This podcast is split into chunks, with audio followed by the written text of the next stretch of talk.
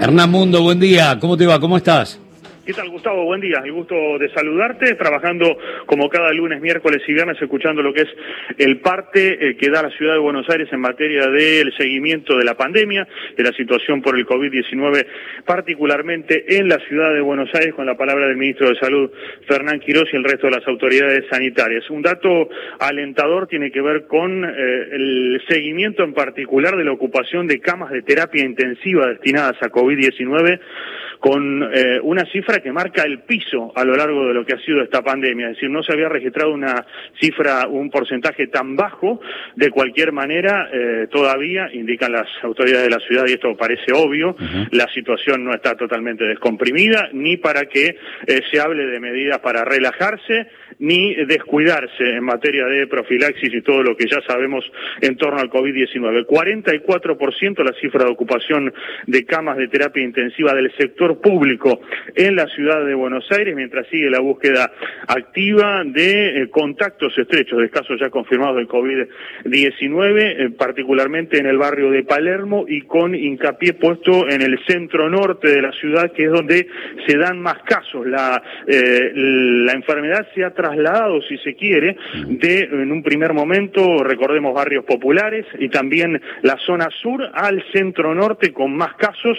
De cualquier manera, se da una baja sistemática, según dice la ciudad, desde hace un mes en cuanto al número de casos confirmados, 884 los positivos en el último reporte y 57 los fallecidos. Temática, vuelta a clases, eh, las negociaciones o el diálogo, mejor dicho, entre la Nación, los distintos distritos, la reunión del Consejo Federal y qué es lo que puede suceder. La postura de la ciudad la escuchamos en boca del ministro Quirós y sobre todo a partir de las últimas expresiones del ministro eh, Nicolás Trota de tender a una posibilidad de que en los distintos distritos, de acuerdo a las posibilidades y los llamados parámetros objetivos en materia sanitaria, puedan volver ciertas actividades educativas. Lo escuchamos. Esto decía Fernán Quirós. Así que en ese orden de prioridades, en pequeños grupos, en modelos epidemiológicos seguros, nosotros estamos convencidos de que eh, necesitamos avanzar con esa política y por supuesto ese convencimiento requiere de los acuerdos, de los diálogos y los puestas en común con el gobierno nacional y estamos desde aquel día que vos comentaste hasta el día de hoy todos los días dialogando con ellos, buscando alternativas y por supuesto que estamos convencidos de que estamos en condiciones de iniciarlo de una manera más segura que lo que hoy les está ocurriendo a esos mismos chicos en el entorno social, familiar y barrial en que encuentran. Por eso es que quisiéramos empezar de esa manera.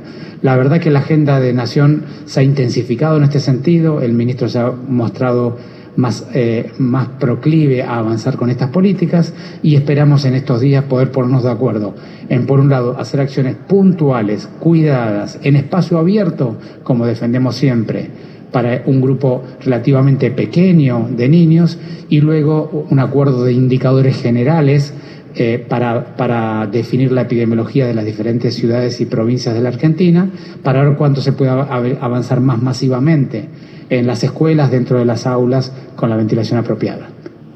Traduciendo, Gustavo, lo que dice Fernán Quirós, y esto lo, por lo menos lo que se menciona aquí desde la ciudad, es que habría algún tipo de acuerdo para en breve lograr que eh, haya actividades en espacio público para aquellos chicos que perdieron conectividad. No son los 6.000 de los que habla la ciudad de Buenos Aires, porque seguramente van a ser muchos menos, teniendo en cuenta que va a haber padres y madres que van a tener eh, temor de eh, que sus hijos vayan, más allá de que sea el ámbito público, a tener algún tipo de actividad, pero de cualquier manera iniciar de esa forma. Y en un segundo paso, y esto con los parámetros objetivos, lo que fije la Nación en base a lo que plantee fundamentalmente el ministro de Salud de la Nación, Ginés González García, poder avanzar en que alumnos de séptimo y de quinto año tengan algún tipo de actividad ya formal de clases. Veremos en qué ámbito eh, en una fecha que se, seguramente se tendrá que definir. Muchas gracias, Hernán.